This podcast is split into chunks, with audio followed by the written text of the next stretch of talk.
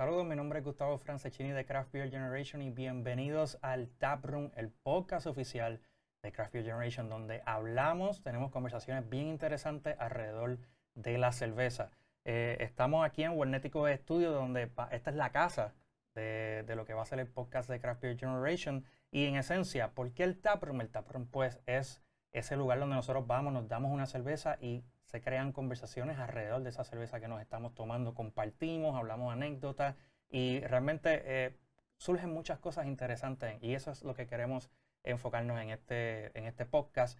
Eh, tendremos invitados de la industria de la cerveza, por supuesto, pero también tendremos invitados de la industria de la música, eh, de la industria de la televisión, porque la cerveza la disfrutamos todos y hay mucho que aprender de cada conversación que tenemos. los exhorto a que nos sigan en todas las redes sociales en Facebook, Instagram, YouTube como Craft Beer Generation, en Twitter como Craft Beer Gen y por supuesto en craftbeergeneration.com donde pueden encontrar todo lo relacionado al mundo de la cerveza y así se pueden enterar de cuándo es que vamos a estar sacando los episodios de El Taproom. Eh, estoy bien contento eh, porque en este primer episodio tengo un invitado que eh, es músico, es cantautor, le encanta la cerveza, según me dijo. Y agradezco mucho que, haya llegado aquí para este primer episodio, próximamente en, el Coliseo esta semana con Fiel La Vega, así que tengo aquí conmigo a Ricky Laureano. Bienvenido, Ricky. Bueno, gracias por tenerme aquí, un placer, brother. Oye, eh, antes de conversar, hay que abrir la cerveza porque esa es la parte buena de todo e, esto. Eso es lo que va a hacer que esto fluya. Claro que sí. Así que el productor slash bartender está sacando las cervecitas por ahí. Eh, yo até estas cervezas con lo que vamos a estar hablando y obviamente también contigo. Ok. Muchas gracias. Ah, nítido. Y tengo esta doble PA, que si te fijas en, en lo que es la etiqueta. Qué linda esta etiqueta, bro. Una vueltita ahí. Nice. Esta cervecita es de Rincon Beer Company. Esta cerveza la traje porque, uno, sé que te gustan las IPA. Sí. Dos, eh, hay que destacar que el Rincon Beer Company es una, obviamente una cervecera local que, oye, le eh, tiene buen sentido por lo que es lo, puertorriqueño y lo destaca y no, lo hace no solamente con estas etiquetas que estamos viendo, eh, que la mayoría de las etiquetas de lata que sacan son con artes parecidos, fotografía parecida, pero si también visitas lo que es Rincon Beer Company, su coctelería es basada en nombres de, cosas relacionadas a Puerto Rico, a la historia de Puerto Rico, así que obviamente pues quise atarlo con eso. Salud. Mm. Definitivamente me voy a dar. Mira, yo quiero empezar algo antes de, entrar de lleno eh, para hablar cositas más eh, profundas de, sobre, sobre ti y sobre lo que estás haciendo. Eh, si mal no recuerdo, nosotros nos conocimos en, el, en Ponce. En el 2017. Estuve buscando fotos y todo, a ver cuándo fue. ¿Era un show mío o un show con Fiel? No, estaba en una, estaba, en Virriola. Eh, estaba dándote una cervecita. Cierto, me acordé ahora. Y yo estaba en, una, en un meeting allí con, con, varias amistades. Eh, coincidimos y terminamos hablando de cerveza. Este, Y después de eso te fuiste y se te quedaron las gafas, ¿te acuerdas? Y creo que no me acuerdo si te las di antes o después de María, porque eso fue para ese tiempo. No fue antes porque si no, no hubiese salido. Ok. Fue antes, que nos encontramos en el Mall de San Juan. Exacto. Sí, sí. Eh, así que no, tengo tan mala memoria que fue en ese momento. Y posteriormente, yo sigo la carrera tuya eh, hace, hace muchos años y coincidimos hace como unos meses en Juana Díaz también. Sí. Y tengo que aceptar que, eh, y agradecer que hace unos meses atrás eh, le hiciste un video a petición mía ah, a, mi novia con su canción favorita, así que eso me, ayudó muchísimo, me acumuló muchos puntos ahí. así que de verdad que gracias por eso. Eh, una de las cosas que, pienso cuando pienso en música recientemente es la pandemia. Yo creo que, es innecesario preguntar cuánto fue el impacto para los músicos pues yo creo que fue demasiado. ¿Cuán rápido fue reinventarse un poco de cómo se hacen las cosas para poder salir? Bueno, yo, creo que en, eso, depende eh, la, la, eh, la, las herramientas que tú tengas al momento, ¿verdad? Porque cuando vino la pandemia, pues no se podía tocar afuera, eso era una cosa. Pero entonces, si tú tienes una, yo tengo un estudio en mi casa que me ayuda, ¿verdad? Me, este, me, me, hizo fácilmente tomar la decisión de coger el teléfono, prender el teléfono y hacer y tocar en vivo.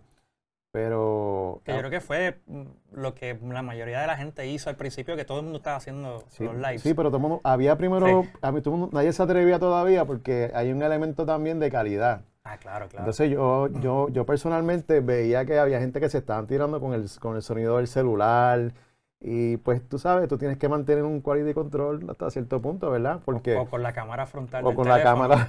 Que todo se ve al revés. sí. Saludos al, al, director Wilton Vargas, que yo sé que hizo de las suyas en las redes sociales con eso. Sí, que, o sea, que yo tú sabes que yo estoy hablando. Entonces, pues, este, pues tengo, tengo esta, esta ventaja en el caso mío. Entonces, pues, yo estaba primero un poquito como que renuente porque yo tenía esperanza de que de que pasara la, como todo. Yo pensaba que en tres meses todo se iba a arreglar. Que muchos, muchos pensaban, ah, esto en tres meses me cojo unas vacaciones y olvídate, no toco más. Eh, pero ya cuando veía que la cosa estaba, se estaba intensificando un poco, que estaba, se estaba complicando, ahí yo dije, no, yo tengo que hacer algo porque no solamente por, por el dinero, no tiene que ver tanto con eso, sino porque yo, venía, yo vengo acostumbrado hace 20 años a estar siempre tocando. O sea, yo nunca he parado. Y entonces pues como te dije, tengo mi estudio en el nivel de abajo de mi casa eh, y decidí un día, eh, no, me llamó Foc. Yo creo que yo llamé a Gregory y le dije, mira, mano, voy a hacer un live, si tú quieres apuntarte, me tiras con algo, no, tiene que ser nada así, ¿verdad? Un budget grande, pero y, hice, un, hice un primer live con, con mi hijo en la batería. Ah, y, y, fue, estuvo chévere, fue medio desastre porque estábamos aprendiendo esta cuestión de, de la pandemia. Pero después de ese, que, que estuvo bien chévere, Después de ese lo que hice fue que, que me organizé un poco, me organizé un poco, compré equipo, compré unos micrófonos nuevos, compré unos settings nuevos y empecé a hacer live toda la semana. Y yo ponía mi número de ATH móvil y, brother, tú sabes, este, salí mejor que estuviera en la calle. Este, y hice como veintipico de, de live corrido. Wow. Que, que, eso me mantuvo ocupado, me mantuvo eh, en el negocio, como quien dice, tú sabes. Pero no te niego que me afectó, tú sabes, mucho económicamente, porque no es lo mismo tocar en la calle, y especialmente con Fiora La Vega, que es donde están las bichuelas de nosotros. Eh, pues eso se, vio, eso se fue, se fue a usted, tú sabes. Pero yo creo que yo no, sufrí tanto en ese sentido. yo, recuerdo sintonizar varios de los, de los, de los Facebook Live y, y realmente eh, eh, había, habían evolucionado. La pandemia ha durado tanto que, que, los lives de todo el mundo evolucionaron y el que nunca evolucionó nunca lo volvió a hacer.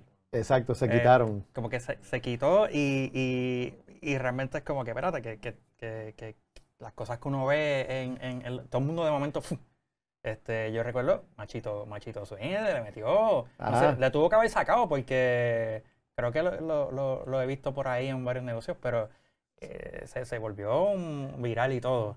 Eso que fue una herramienta bastante importante durante la pandemia. Sí, tú sabes cómo yo, eh, yo, así yo lo veía, yo lo veía de esta forma, yo decía, cuando uno, o sea, tú, puedes ser el mejor, pero si tú dejas de tocar, tú, tú, dejas de estar visible ante los dueños de negocios o la industria, va a venir alguien que te va a sustituir, tú sabes. Entonces, pues yo decía, yo voy a hacerlo no solamente por el dinero, porque yo ponía la TH móvil y eso era el que quisiera tirarme con algo, pero era más bien para tener presencia tener presencia y, eso me ayudó cuando una vez la pandemia ya estaba, ya estaba terminando, yo estaba ya, yo, tenía contrataciones de hasta, qué sé yo, meses después.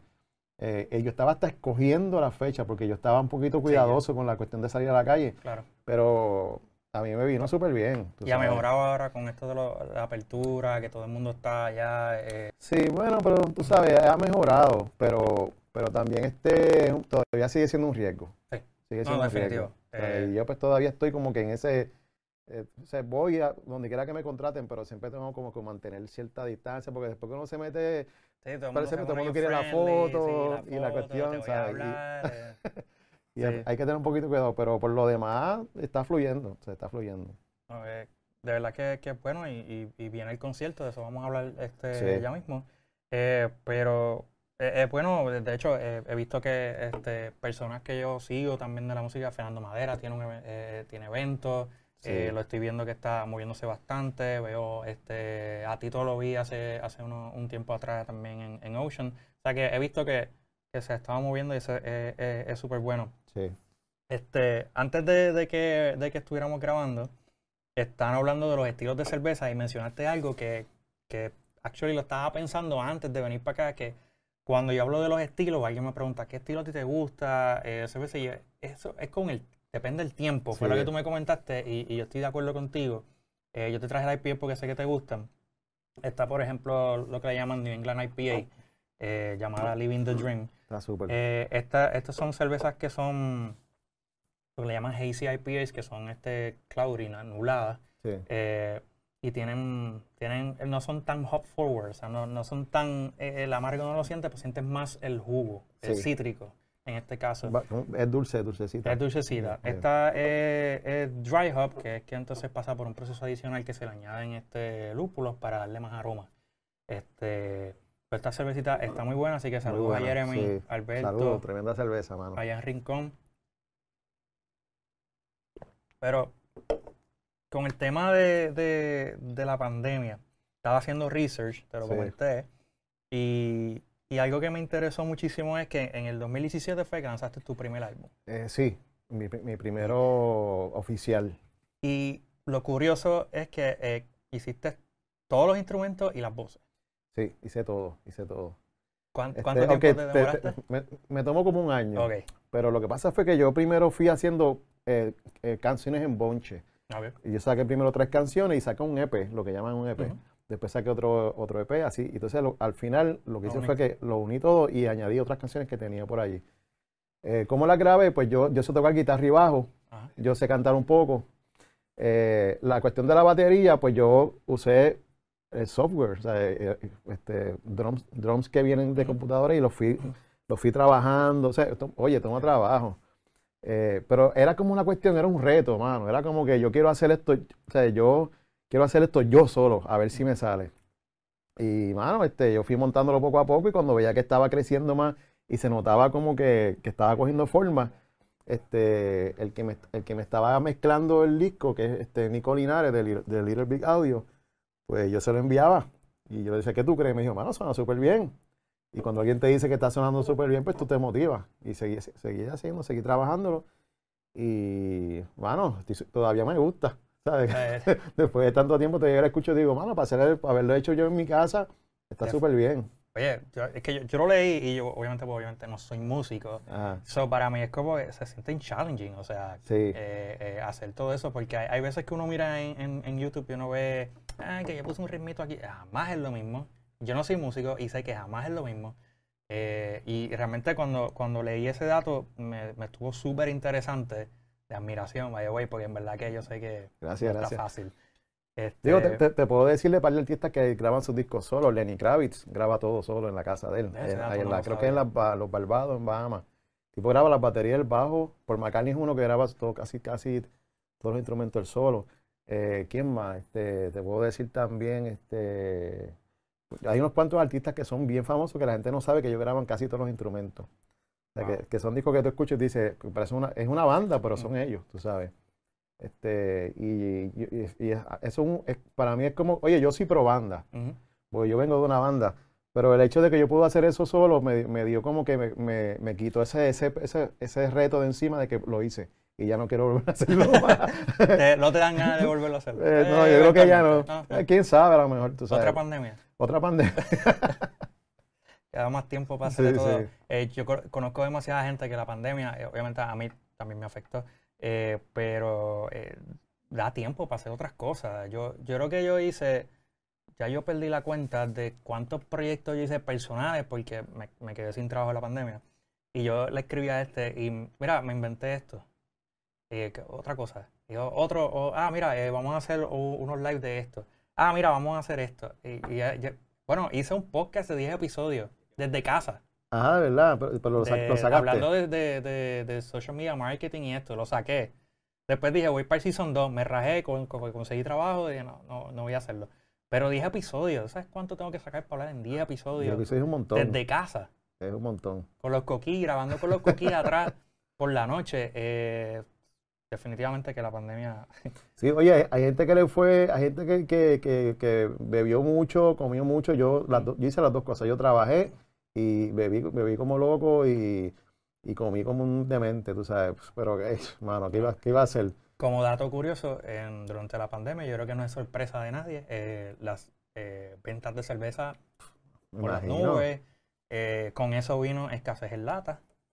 Eso no, no, no, lo, no, lo he, no he tocado el tema de lleno en Craft Beer Generation porque lo Ajá. he querido hacer poco a poco, pero la escasez de lata para cerveceras, eh, hay cerveceras aquí que tienen ese shortage. Sí, Eh, en Estados Unidos es el que tenga más billetes, pues tiene el control entonces sobre lo que sí queda. sí. Y es como en todo, ahora mismo pues todo, todo, todo está eh, en- en- bastante limitado. Así que pues en la industria de la cerveza es así también. La cerveza se ha vendido, como tú no tienes idea, en Estados Unidos el formato de barril, pues obviamente da paso a, a los growlers, que son Sí. estos eh, envases de vidrio que la gente va, pa, lo llenan allí, se lo llevan. Y este tipo de lata que en Estados Unidos la gente los va y los compra los taprooms para llevárselo, pero eran tantos, porque usualmente la gente va a los taprooms y, y bebe allí. Sí, Pero al comprar para llevar, el consumo de lata, pues obviamente pues, ve la- la- la- el inventario de lata de todo el mundo pues, pues definitivamente bajo. Pero sí, eh, yo creo que hicimos durante la pandemia un par de lives hablando de cervezas, eh, catas virtuales, todo el mundo haciendo eh, degustaciones virtuales. No soy tan fan, eh, yo lo, lo- lo- lo admito, de hacer catas virtuales, pero tiene su público y pues a mí me gusta hacerlo. Yo, yo hice, yo hice una con un, con un pana mío de, de Guánica, este, que está, hasta está haciendo una cerveza bien buena en su casa. Hicimos como un video para, él me envió la cerveza e hicimos un live eh, para, para probarla y, y estuvo súper nítido. ¿sabes? Que, que ya, ya hasta eso hice, bro. ¿Y qué, y qué estilo? ¿Qué estilo él, Él, hizo? él- él tiene una IPA que, que él le llama doble chimenea, porque, porque es, es referente a una, a una parte de Guánica, porque es, es de Guánica. Ah, sí, no, sí. no sé si me atrevo a decir el nombre de la- del negocio de él todavía. Sí. Creo que se llama 312, algo así, 312. Es mi amigo Juanma, Juanma Natal. Ah, nice. Eh, pues está haciendo una Se cerveza tiró espectacular. Se tiró una IPA para eso. Se tiene una IPA y está sabrosa. Entonces, pues hicimos un live y todo, tú sabes. Este, pero yo sé lo que tú dices, o sea, no es lo mismo. No, No, es lo no, mismo. no, no, no es lo mismo. Eh, una de las cosas que yo digo es que no, no veo, cuando veo las catas en persona, obviamente veo la, la reacción de la gente cuando, cuando está tomando la cerveza, pero también si están siguiéndome en lo que estoy hablando, eh, siguiendo, yo soy de, vamos a hacer la cata, eh, primero mirar, después oler y después hay gente que siempre primero bebe. eh, y antes eh, me gusta ver eso porque entonces ahí pues Sí. interactúo con las personas. Yo creo que eh, yo creo que al igual que cuando estás tocando live, jamás y nunca es cuando estás en persona, porque la interacción con la gente es bien importante. Right. Sabes, el, eso es feedback Bien brutal. automático bien de, brutal. de- de- de cómo lo estás haciendo, cómo Sí. te va, que, si quieren otra cosa. Exactamente, exactamente. Pero en la pandemia había que hacerlo. Sí, brother. Oye, eh, lo, mismo, y lo mismo que tocar live en mi estudio. O sea, yo estaba solo con un micrófono y con, la cámara. Eh, Jamás. Y, y al principio es como que me dio raro porque yo estoy solo en mi estudio, tú sabes. Y, pero ya le cogí el piso, tú sabes. Entonces yo, yo lo que hacía era que yo hacía un tema. O yo cogía, en este próximo sábado yo voy a, yo voy a tocar eh, las canciones mías solamente. O en este próximo show voy a hacer las canciones de Fiera La Vega solamente. O si no, covers. Y así seguía dándole temas, o canciones de protesta. O, y eso me, me daba como que hasta un cierto punto, el que quería verme ese día me veía y ya estaba anunciado y es como que eso es lo que tú vas a ver. No me venga a pedir canciones de otras. Sí, sí, sí, eh. establecer como que el show. Sí, porque también... Y- y, así, eh, y así me no daba a mí. no sé cómo, cómo hacías el setup para ver lo que la gente estaba diciendo, no sé dónde lo veía. Pues mira, como yo estoy medio ciego, yo lo ponía, pero no, no podía casi leer. Ah, Entonces bueno, porque le, eso es, le es pinchaba. complicado siempre, es complicado porque también Sí, eso va pues, rápido. Va Y- rápido, tú estás tocando y entonces tú no puedes estar, me distraigo. Y entonces, pues, pero que al- a, lo, a lo- a lo que vengo es que al yo hacer eso, de establecer el show, el tema, pues me, me daba a mí hincapié a que, a que yo hacía un set y tocaba eso de arriba abajo, hablaba un poquito si acaso entre medio, explicaba la canción más, pero no, no estaba esperando ningún feedback, no estaba esperando que me pidieran una canción, como cuando uno está en la calle, que uno, pues, mira, cántate esta, ah, pues dale, vamos a tocar esa. Ah, Y establezco como que el, el- y estaba nítido, tú sabes, si tú, si tú puedes controlar eso, eh, em- em- eh, porque tirarse al garete a tocar o hacerla ahí es como que pues no, no. te tiras a lo loco y, a- y cuando vienes a ver, a veces tocas la canción dos veces. Puede pasar. Pero, pero, pero si pasa, por lo menos puede decir, ah, es Sí. que alguien me la pidió otra vez. Sí. Sí, por lo menos se lo sabe. Ah. Es una forma de sacarlo de encima. Sí. como que, eh, pues, es que Pero- no, alguien me la pidió, si ustedes no ven el comentario, pero yo lo vi. y, y ya, y sale. Pero definitivamente fue un reto, fue un reto bien, bien chévere, hermano. Aprendí un montón, de verdad, aprendí un montón porque me, me tenía que ver también yo. Tú sabes, yo soy bien acomplejado, no me gusta verme, no me, no me gusta escucharme cantar, no me gusta verme tocar. Entonces tenía que a veces obligado a tener que verme. Oye, pero ¿cuán, cuán, frecuente, ¿cuán frecuente es ese pensar de, la, de, de, los músicos, de que no se gustan escucharse? Es, es bien, es bien, bien, o sea, es, casi todo, yo creo. Yo poco, conozco pocas personas que tienen complejo en cuanto a escucharse, tú sabes, especialmente cuando están cantando.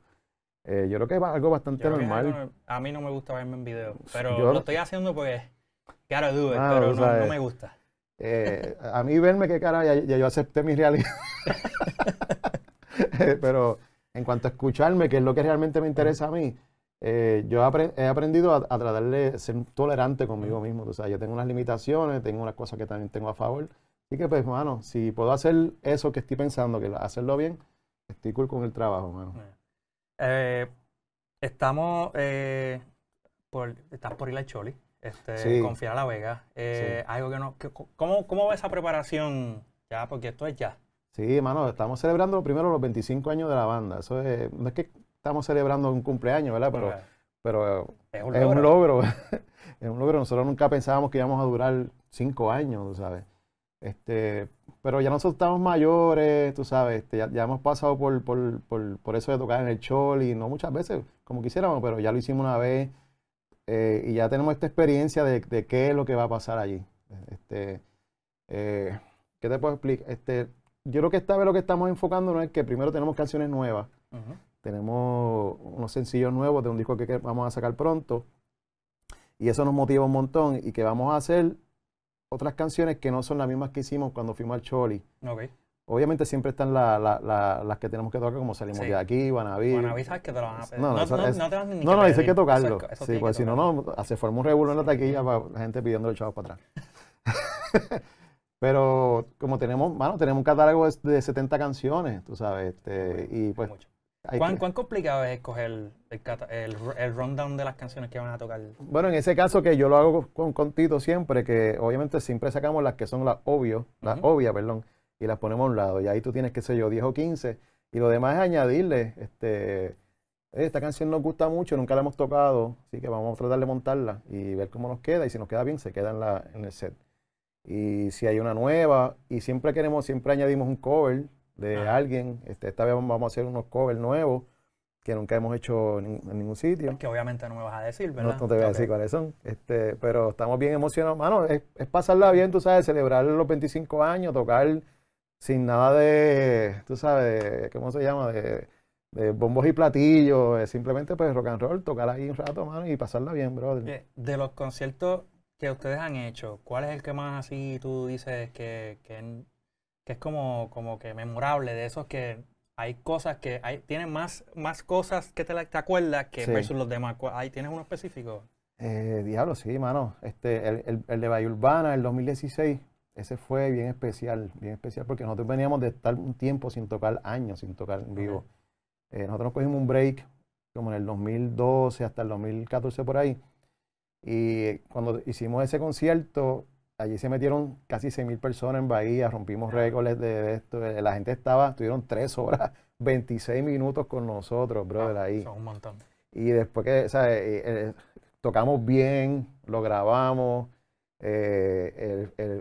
Después que terminamos el show, todavía la gente no, estaban allí todavía, ¿sabes? Era una cosa, fue bien. bien Toca otra vez. Este. Mano, yo, yo, creo, yo creo que podíamos tocar la canción más mierda, la canción más mierda que tenemos y la podemos tocar otra vez y la gente estaba como que cool con eso.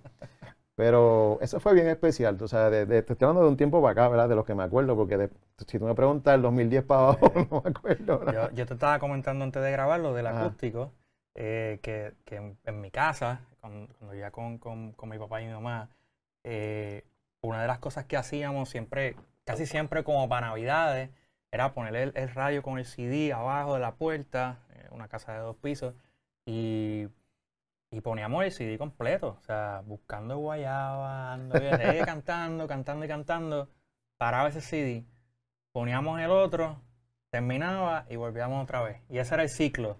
Eh, y ese era el soundtrack del día. Ese era el soundtrack del día y de toda la temporada. Y una de las cosas que te decía es porque uno lo asocia con, con, Navidad y obviamente la guitarra. Sí, es eh, acústico. Es acústico. Eh, Roy Brown. Roy Brown tiene, tiene una canción de, que es de Roy Brown también, pero la, el, quien la toca es haciendo punto en otro son.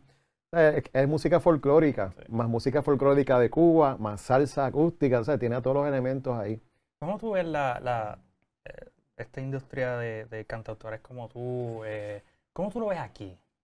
Eh, la veo difícil, difícil en el sentido de que no hay muchas plataformas a nivel masivo como televisión o radio. Eso, eso es descartado ya.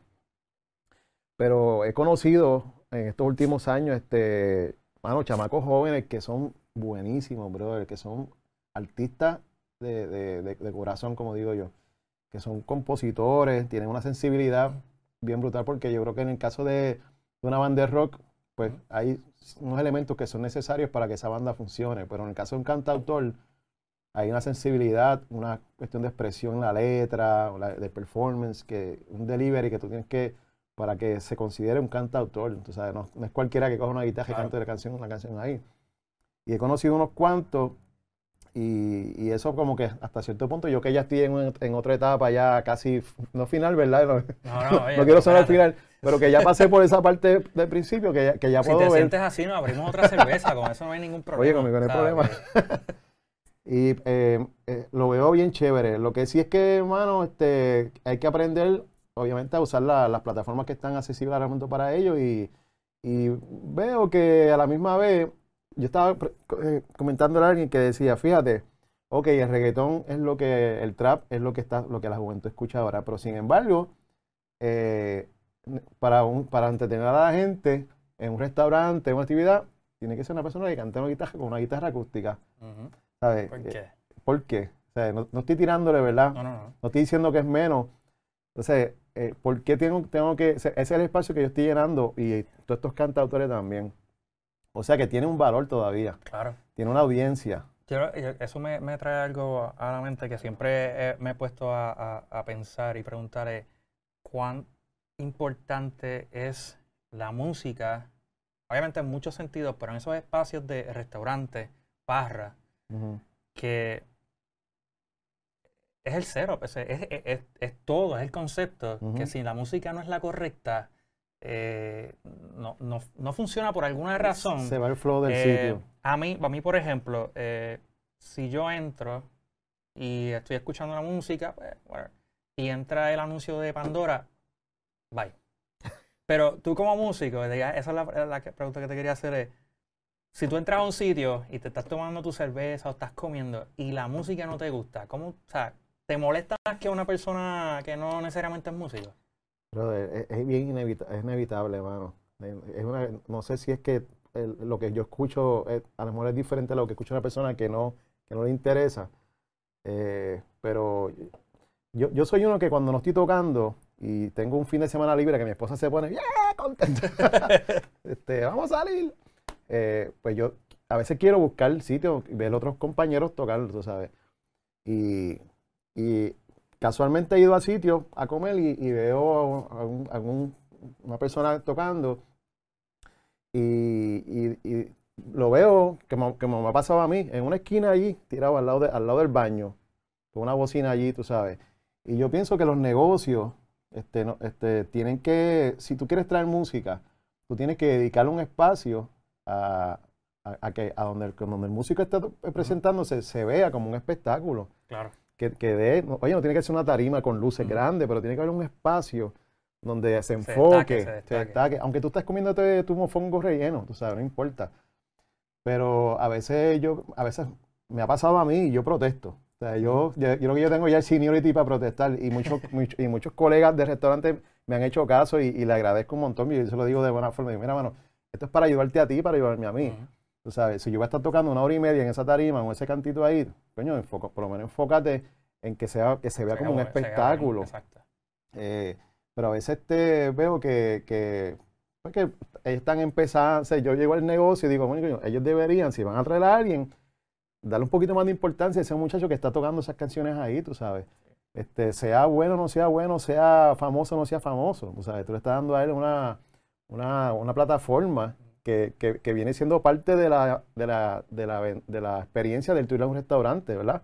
y, que, y, que, definitivamente le ayuda al desarrollo y formación de ese músico porque le está dando exposición. Si no le da exposición. Los dos se benefician. El, el lugar se beneficia porque la persona que va allí dice: estuvo chévere la comida y, y, el muchacho que estaba tocando, tremendo. Y me gustó porque pude verlo bien. Pero entonces a veces el sonido es una porquería.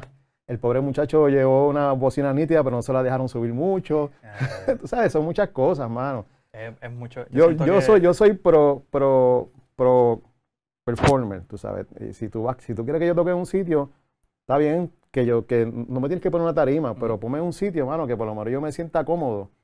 Y la gente que esté allí, que no, que no sepa quién yo soy, de momento se vienen y digan, ah, ok, mano, oye, eso suena chévere, tú sabes, este, y estamos pasándola bien aquí. yo creo que definitivamente la, la, la música y lo ata todo, porque la música y la cerveza van de la mano. La cerveza también. Eh, creo que, que, es el complemento, para mí es un complemento perfecto. Esto es aparte de la comida, porque la comida es otra cosa, eso es otro podcast. Este, pero eh, la comida, la cerveza, la música eh, eh, es un complemento y yo creo que a veces que van, van, van uno, con, uno, con, el otro. Sí, sí, sí. Y hay, hay, muchos, hay muchos elementos, pero yo creo que la, la, música es bien importante y hay veces que el volumen a veces como que ayuda mucho. Ni muy alto ni muy bajito, pero quiero, si hay alguien en, en, en vivo, yo creo que debe destacarse más. un poquito más. Un poquito más. Sí. Eh, yo tengo que ir cerrando esto, pero eh, quiero eh, agradecerte el que hayas aceptado la invitación a hacer una cerveza conmigo. te deseo éxito y al resto del grupo allá en el concierto el sábado. Sigan a Ricky en Facebook, Instagram y en las plataformas de música Ricky Laureano y, rickylaureano.com. Sí. así lo pueden conseguir. ahí tienen todos sus IP, tiene las canciones. Y tiene eh, fotos, videos, todos los lives. No sé si los puedes revisitar, pero. Eh, hay algunos, sí. Hay, algunos. Este, también está donde, donde me va a presentar próximamente. Yo voy a ah, seguir. Pues después del concierto de Fiel, sigo tocando ahí abajo, así que me pueden buscar. pone donde siempre va a estar, donde lo pueden ir a molestar. Y por favor, si lo ven en un sitio, páguenle una cerveza. este, es lo, lo, lo mejor que pueden hacer. Y dicen que es a nombre mío. Es lo mejor. Eh, recuerden que nos pueden seguir las redes sociales en Facebook, Instagram, YouTube como Craft Beer Generation, en Twitter como Craft Beer Gen y craftbeergeneration.com para no solamente todo esto, sino todas las noticias que escribimos y todos los artículos que escribimos eh, semanalmente. Allí pueden conseguir todo, pero sobre todo ahí es que se van a enterar de cuándo son los próximos episodios que estaremos lanzando de el Taproom. Gracias a Webnético, Wilton, por la casa de este podcast. Wilton es el director, está ahí este, haciendo todo lo posible para que esto quede súper bien.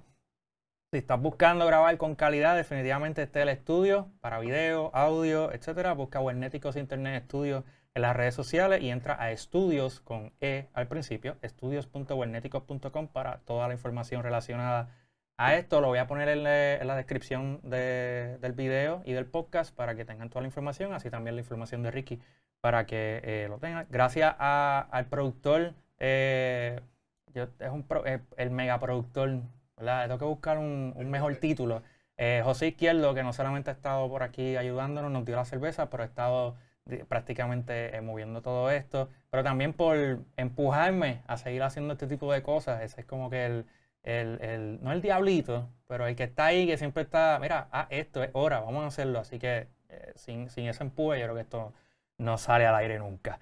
Así que gracias por el apoyo. Nos veremos en el próximo episodio del Tap Room. Así que gracias por todo. Salud, salud, brother. Salud.